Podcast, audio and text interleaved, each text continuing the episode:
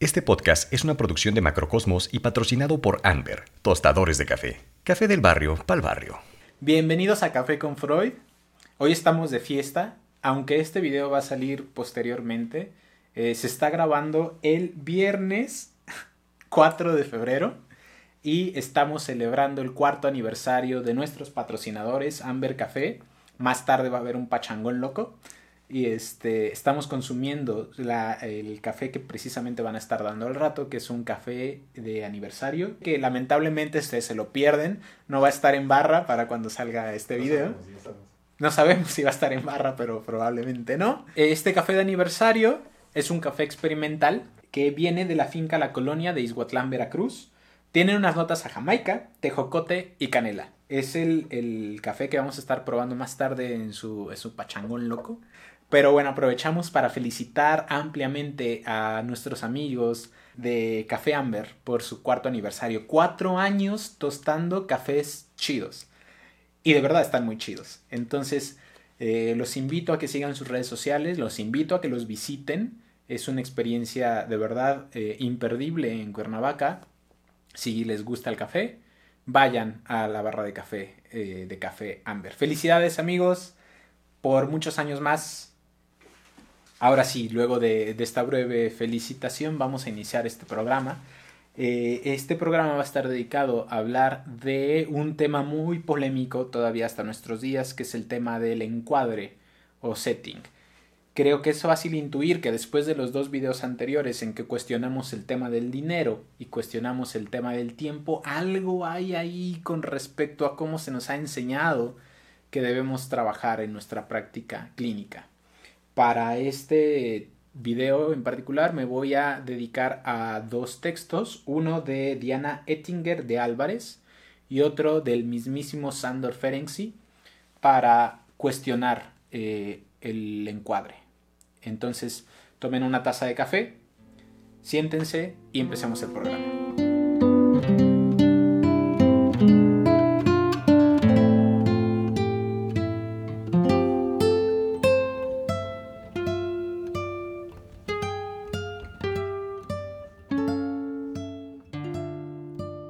Bien, en este programa entonces vamos a hablar del encuadre y de por qué es importante cuestionarlo. Voy a empezar hablando de mi experiencia particular. Yo soy psicólogo de formación, de formación, y este, al igual que muchos psicólogos, eh, compañeros míos de generación o de otras generaciones que atravesamos por una educación universitaria, se nos enseñó que el encuadre era necesario y era importante se tiene que hacer así porque así se ha hecho históricamente y tú tienes que replicarlo.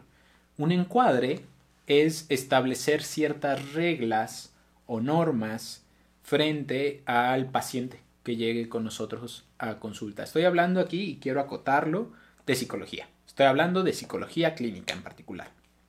Eh, un encuadre implica establecer, nos vamos a ver tal día a la semana, tantos días a la semana, va a durar tanto, va a durar una hora, no más, no menos, y te voy a cobrar tanto. Punto, ¿no? Este, y lo que digas de aquí no sale de aquí, y bla, bla, bla, bla, bla. Pero es establecer ciertas normatividades para que pueda una terapia ser posible. Como digo, mm, difícilmente se nos cuestionan los fundamentos teóricos de por qué es así, como no sea apelar a eh, la historia de la psicología y del psicoanálisis, sí, porque tiene un fundamento ahí en la IPA. Después de la publicación de los textos eh, técnicos de Freud, se adopta en la IPA una forma particular de operar en el psicoanálisis, estableciendo precisamente todas estas normatividades. Probablemente de ahí se tome después eh, para que la psicología clínica establezca precisamente los mismos lineamientos. No es sino hasta mucho tiempo después de que yo egreso de la Facultad de Psicología y me empiezo a acercar más al psicoanálisis y por tanto alejarme más de la psicología, que hay que decirlo, son cosas distintas, en otro video hablaremos de eso, que empiezo a cuestionar estas nociones que se nos habían establecido como obligatorias, necesarias, obvias, incuestionables e irreductibles. Precisamente como ustedes pueden notar en los dos videos últimos que hemos eh, subido, ya cuestioné la noción de por qué se cobra en un análisis, por qué es importante el papel del dinero en psicoanálisis. Si se cobra en función de cuánto le puedo sacar a, esta persona, o si se cobra en función de la realidad externa, o si se cobra, dijimos no, se cobra en función del despliegue transferencial, del proceso libidinal, del trayecto libidinal del dinero en cada analizante en particular. Con respecto al tiempo dijimos algo similar.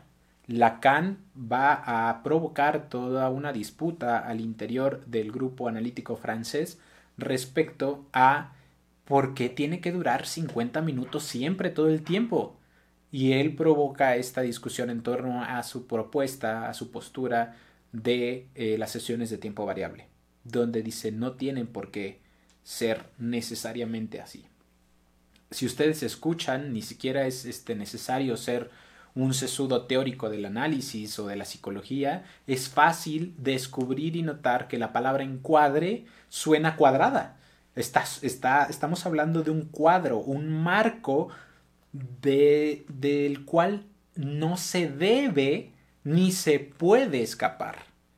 Un encuadre que es cuadradísimo va a permitir supuestamente que una terapia o un análisis sean posible.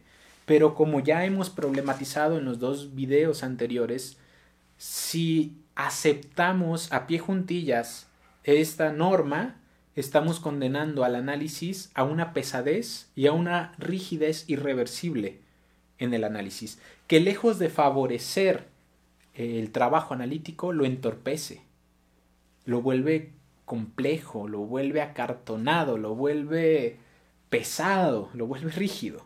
¿De dónde nace esta idea del encuadre y por qué persiste todavía hoy? Vamos a, a decirlo así. Probablemente, después de la publicación de los textos técnicos de Freud, se adopta al interior de la IPA la noción de que esos consejos técnicos dados por Freud en 1913 y bueno, en muchos otros textos, porque no es solo sobre la iniciación del tratamiento, sino en sus consejos a los médicos, por ejemplo, o en el uso de la interpretación de los sueños en el análisis, que están publicados eh, alrededor de estos textos que ya hemos mencionado, todo ese conjunto de textos se conoce hoy en día como los textos técnicos de Freud, eh, se adoptan como reglas, se adoptan como normas. Y entonces los primeros analistas van a adoptar estas posturas freudianas para replicar así su trabajo consecuentemente. Es como si ellos hubieran dicho Freud lo dijo así y así se tiene que hacer porque Freud lo dijo. Sin embargo, sabemos que en una carta que Freud envía a Ferenczi, Freud advierte que los analistas no notaron que se trata de consejos, no de reglas, no de recetas. Dice Freud, los analistas dóciles no percibieron la elasticidad de las reglas que yo había expuesto y se sometieron a ellos como si fueran tabús. Todo esto tendría que ser revisado alguna vez, claro está que sin apartarse de las obligaciones que entonces mencionó. Es decir, estos consejos que Freud da desde su propia experiencia se adoptan como obligaciones, como reglas, como normas y se estandarizan. Por muchos años, los analistas ortodoxos, los primeros analistas freudianos, van a adoptar estas reglas, el uso del diván, el uso de establecer 50 minutos de sesión, etcétera, etcétera, etcétera, como reglas fijas, inamovibles, establecidas, y que solo porque Santo Freud de los apurados lo dijo así, así tiene que ser, ¿no? Pero no perdamos de vista, se trata de consejos y se trata de una elasticidad en la técnica psicoanalítica. Precisamente el texto de Ferenczi, al cual nos vamos a referir en este video, se llama así, la elasticidad de la técnica psicoanalítica. Pero ahora sí abordemos esta cuestión que hemos mencionado en los últimos dos videos. En 1953 va a surgir esta polémica. Fíjense, en los años 50, ¿eh? ya estamos mucho este, más cercanos al presente eh, donde Jacques Lacan va a provocar una discusión respecto a las canciones, es decir, respecto a las sesiones de tiempo variable. ¿Por qué? Porque los eh, analistas eh, pertenecientes, adheridos a la IPA, estaban casados con esas reglas, estaban diciendo no, no puede ser así porque Freud lo estableció que tienen que ser 50 minutos. Y a pesar de que Lacan en su discurso de Roma va a elaborar toda una fundamentación teórica de por qué tiene sentido lo que él está diciendo, los analistas en ese momento son incapaces de cambiar su forma de pensar respecto al encuadre. El encuadre se vuelve una especie de de, diez mandamientos, ¿no? una especie de mandamiento justamente, ¿no? se vuelve una especie de regla y norma inamovible. Y Lacan va a señalar acá que lo que están haciendo al ceñirse a esa lógica cuadrada es abandonar el fundamento de la palabra. No están escuchando, no están escuchando al paciente, están obedeciendo una regla que además nunca se instauró. Freud nunca la propuso como regla, la propuso como consejos. Y ellos la adoptan como regla y al adoptarla como una regla inamovible, pierden la capacidad de escuchar lo que está pasando en análisis. ¿Qué está pasando con el, con el discurso de ese paciente en particular? La responsabilidad del analista para Lacan no es sujetarse a ese ritual, a ese tabú, sino el de servir al discurso que se está desplegando en cada sesión de análisis. A partir de 1954, distintas corrientes que nacen en el seno de la IPA van a abordar estas cuestiones y van a formular conceptos diferentes respecto al encuadre, incluso incompatibles. Tenemos ahí la teoría de Donald Winnicott, tenemos ahí la teoría de Melanie Klein, tenemos la postura lacaniana y tenemos por supuesto la postura ortodoxa freudiana, es decir, se desprenden después de 1954 una serie de propuestas en torno a qué es el encuadre, por qué el encuadre es necesario desde una postura teórica u otra que si funciona para materializar el objeto, que si funciona para encarnar una propuesta que el analista se convierta ahí como una suerte de sostén transferencial, etcétera, etcétera, etcétera. Esa discusión decimonónica dura hoy hasta nuestros días. El encuadre es importante, es tan necesario para poder establecer un, un, proceso terapéutico. Se trata entonces de cómo se va a direccionar la cura dependiendo de una teoría y de una postura a otra esta famosísima palabra que es el impas, el impasse eh, de la teoría que va a cuestionar cómo salir de esta escabrosa discusión en torno al encuadre. Entonces se trata, creo yo, de la capacidad de escucha que tiene el analista para sus analizantes. ¿Qué tan capaces somos de oír lo que se está desplegando ahí en vez de ceñirnos a una cierta normatividad, a una cierta reglamentación.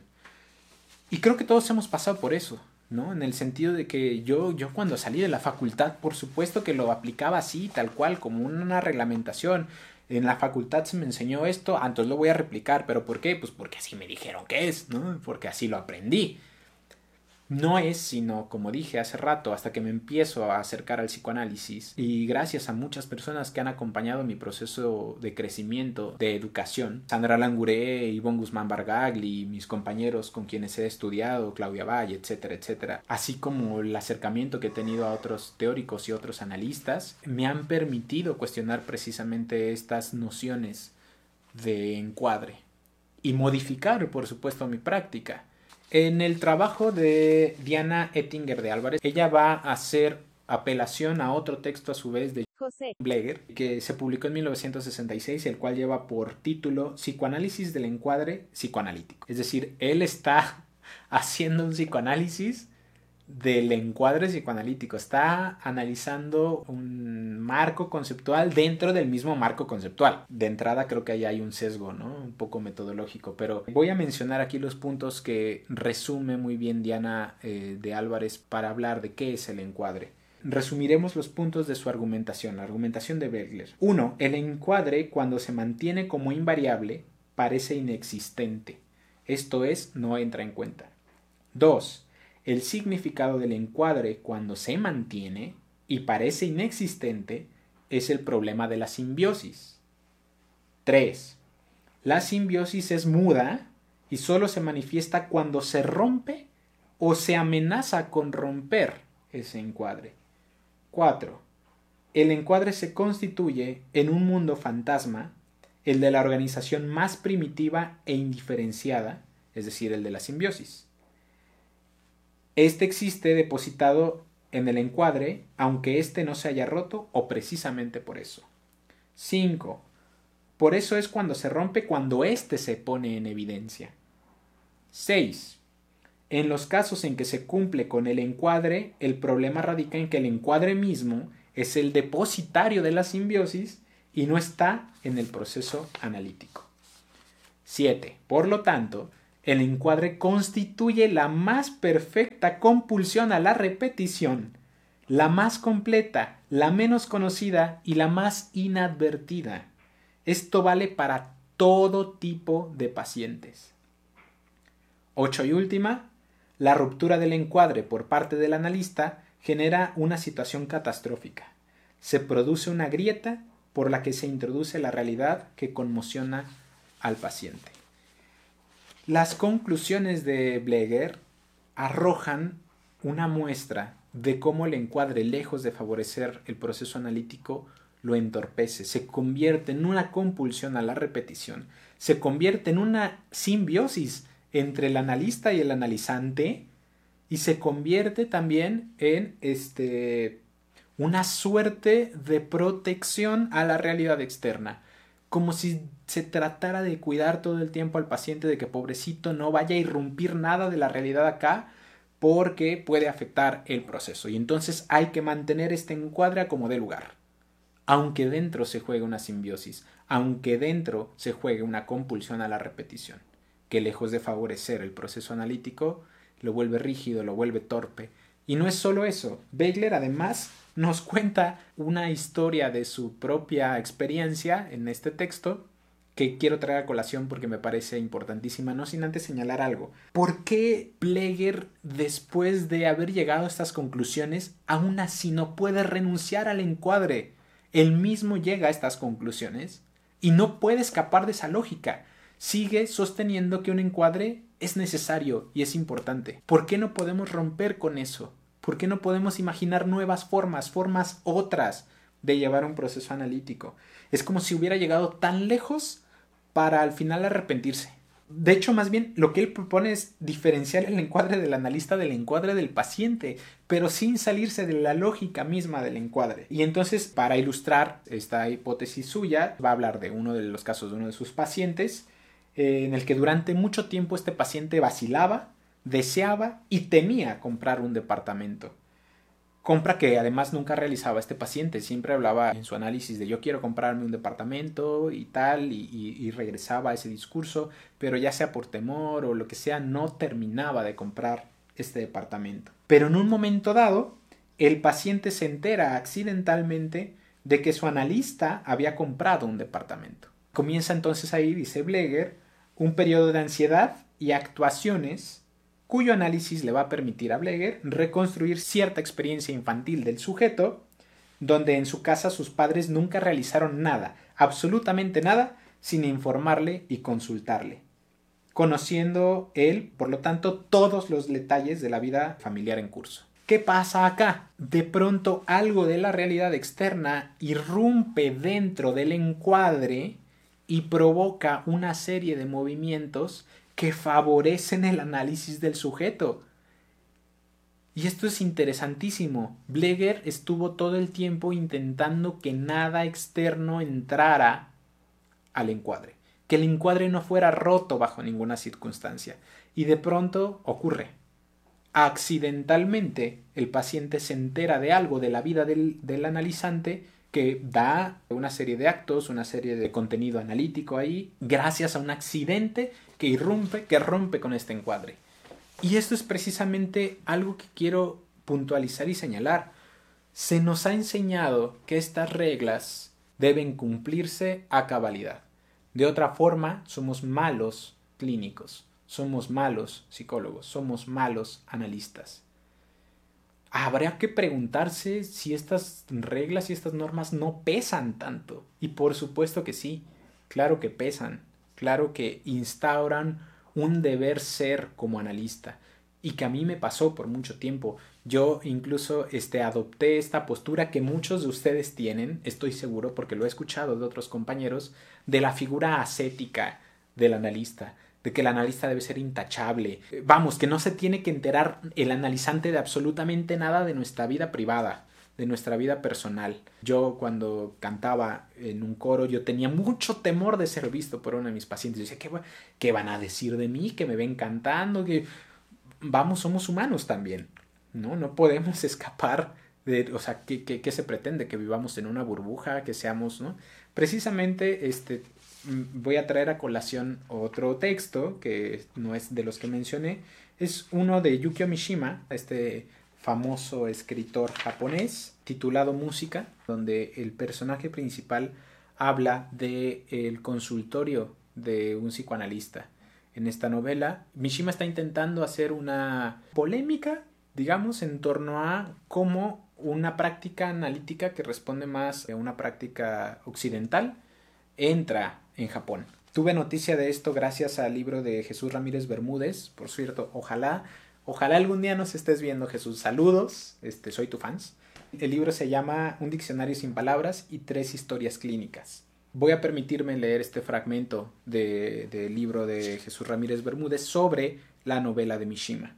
En su novela acerca del psicoanálisis titulada Música y editada en Japón en los años 1960, Yukio Mishima realiza un delicado estudio sobre los requisitos plásticos de un entorno privado, un consultorio, para provocar un desnudamiento paulatino de la subjetividad durante el relato psicoanalítico.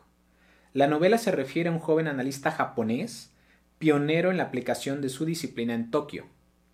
La historia funciona como un documento transcultural acerca de la relación entre los supuestos estéticos del diseño de interiores y la técnica del psicoanálisis. Mishima, sujeto de análisis por tantos años que fabricó con autoridad el personaje del analista, eligió diseños neutrales, casi monocromáticos, en relación con los atributos visuales del espacio clínico. La austeridad del ambiente psicoanalítico, sin ser hostil, debería funcionar como un marco neutral para la asociación de ideas. Si las imágenes del consultorio revelan demasiadas claves culturales del analista, pueden resultar coercitivos y por lo tanto enmascarar o distorsionar la forma de imágenes del paciente, o incluso provocar el tránsito por un laberinto de proyecciones inconscientes donde el paciente recorre sin querer los símbolos culturales del analista mientras cree comentar su propio mapa simbólico. Al menos eso piensa el personaje de Mishima en Tokio durante los años 1960. Si quieren consultar el texto es este, se llama Un diccionario sin palabras y tres historias clínicas de Jesús Ramírez Bermúdez. Un saludo Jesús, ojalá puedas escucharnos o vernos alguna vez. ¿Cuánto se le exige al analista de sí para no decir nada de sí. Es decir, hay que cuidar hasta cómo adornamos el consultorio, vaya. Que no pongamos ciertas cosas para que no vayan a pensar ciertas otras, que no hay que ser lo más ascéticos posibles, una asepsia del espacio del consultorio, que si está demasiado blanco, que si está demasiado oscuro, que si tiene cortinas, que si tiene estatuillas, que si tiene diván, que si no tiene diván hay una exigencia de un deber ser por parte del analista para que la realidad no irrumpa en el encuadre analítico. Y así como en la novela de Mishima, también se nos exige como personas, se nos exige ser ascéticos, se nos exige no cometer errores, se nos exige ser perfectos. Voy a traer a colación ahora sí el texto de Sandor Ferenczi, el de sobre la elasticidad de la técnica psicoanalítica. En este texto, Ferenczi nos va a invitar a que más que pensar en el encuadre, debemos pensar cómo se despliegan las tópicas freudianas, la tópica, la dinámica y la economía, que más adelante vamos a, destinar un video a hablar de, sí, de lo tópico, lo económico y lo dinámico en términos de la metapsicología freudiana, pero vamos, para fines prácticos del video, nuevamente se trata de prestar atención al discurso del paciente cómo se está evidenciando lo tópico, cómo se está evidenciando lo económico, cómo se está evidenciando lo dinámico, es decir, la metapsicología es esta disciplina que nos permite explicar cualquier fenómeno intrapsíquico desde estos tres puntos de vista, del punto de vista económico, del punto de vista tópico y del punto de vista dinámico. Se trata de prestar atención al discurso del paciente, no al deber ser que se nos instaura como analistas, que además nos coloca en una posición de poder. Nosotros somos quienes establecemos las reglas, nosotros somos quienes tenemos el sartén por el mango. Y aguas ahí, ¿eh? Mala hora, porque ya nos colocamos entonces en una posición de amo. De por sí somos para el analizante, el sujeto supuesto saber, es decir, el analizante llega con nosotros asumiendo que nosotros sabemos lo que pasa en su inconsciente, en sus procesos psíquicos y demanda de nosotros que le demos una respuesta y que ya hablaremos de eso más adelante cuando hablemos de la transferencia, pero si de por sí actuamos como sujetos de la transferencia, como sujetos supuesto saber y nuestro deber, hemos dicho en los videos anteriores, es sujetar, sostener la transferencia, además todavía tenemos que, que cumplir con ciertas normas sociales, con ciertas reglas y normatividades que se nos exige como analistas, ser intachables, ser perfectos, jamás cometer errores, ser ascéticos. Por supuesto que no. Es complicadísimo, es pesadísimo. Esto, ojo acá, que no nos lleve a tampoco ser laxos, que no tenga sostén ni siquiera imaginario para poder desplegarse un discurso analítico. Tampoco, tampoco vayamos, nos vamos al otro extremo de no tener reglas en absoluto. Se trata de pensar todo en función de la ley de la palabra y de la transferencia, como ya hemos hablado en los videos del dinero y del tiempo si Freud va a instaurar que la ley fundamental del psicoanálisis es la libre asociación, diga lo primero que se le viene a la mente, es la regla fundamental del psicoanálisis, Ferenczi nos va a regalar otra en este texto. La segunda regla fundamental del análisis es que aquel que desee ser analista debe someterse a su vez a un psicoanálisis propio. Todo psicoanalista debe estar o haber estado en un análisis. Esa es para Ferenczi la segunda regla fundamental del psicoanálisis. Y por supuesto que es necesaria, porque todas estas idealizaciones narcisistas, todas estas idealizaciones de la realidad externa, todas estas demandas que se nos hacen institucionalmente, culturalmente, socialmente, se tienen que analizar cómo opera en cada uno de nosotros, porque también es sumamente cómodo, hay que decirlo. ¿A quién le dan pan que llore? ¿A quién no le gusta tener el poder y ostentar ese poder y disponer a su poder y a su consideración y a sus criterios cómo debe transcurrir un análisis. Pero, como hemos dicho en los dos últimos videos, lo que importa acá es la ley de la palabra, lo que importa acá es la transferencia, lo que importa acá es el sujeto, no nosotros. Decíamos en el video pasado que una, un análisis es una situación convenida entre el analizante y el analista, pero también decíamos que créanlo o no, en un análisis en realidad solo hay una persona, el analizante. Es el analizante el que trabaja, es el analizante el que dice de sí. Nosotros simplemente debemos generar las condiciones necesarias para que la palabra emerja, para que esa subjetividad particular del paciente aparezca. Entonces se trata de privilegiar la palabra, se trata de eh, privilegiar la subjetividad del otro, la diferencia del otro, qué es lo que hace a este sujeto en particular ser quien es, qué tienen que decir él respecto a sus propios dolores, a sus propios síntomas, a sus propias afecciones. Se trata de apelar a la diferencia y no a una regla que garantice la neutralidad de el analista, no a seguir ostentando esta posición de poder esta posición de sujeto supuesto saber, esta posición de amo. Se trata de renunciar a ello. Someter el dispositivo a las finalidades útiles de la técnica, dice Diana de Álvarez, es no solo una exigencia técnica, es una exigencia ética. No se trata de cumplir con las reglas caiga quien caiga, que a esto se conduce la versión obsesivizada del dispositivo freudiano tampoco se trata de sustituirlo por una apocada rigidez, una espontaneidad este, ingenua, ¿no? Eh, sino poner las coordenadas de la situación analítica al servicio del discurso analítico.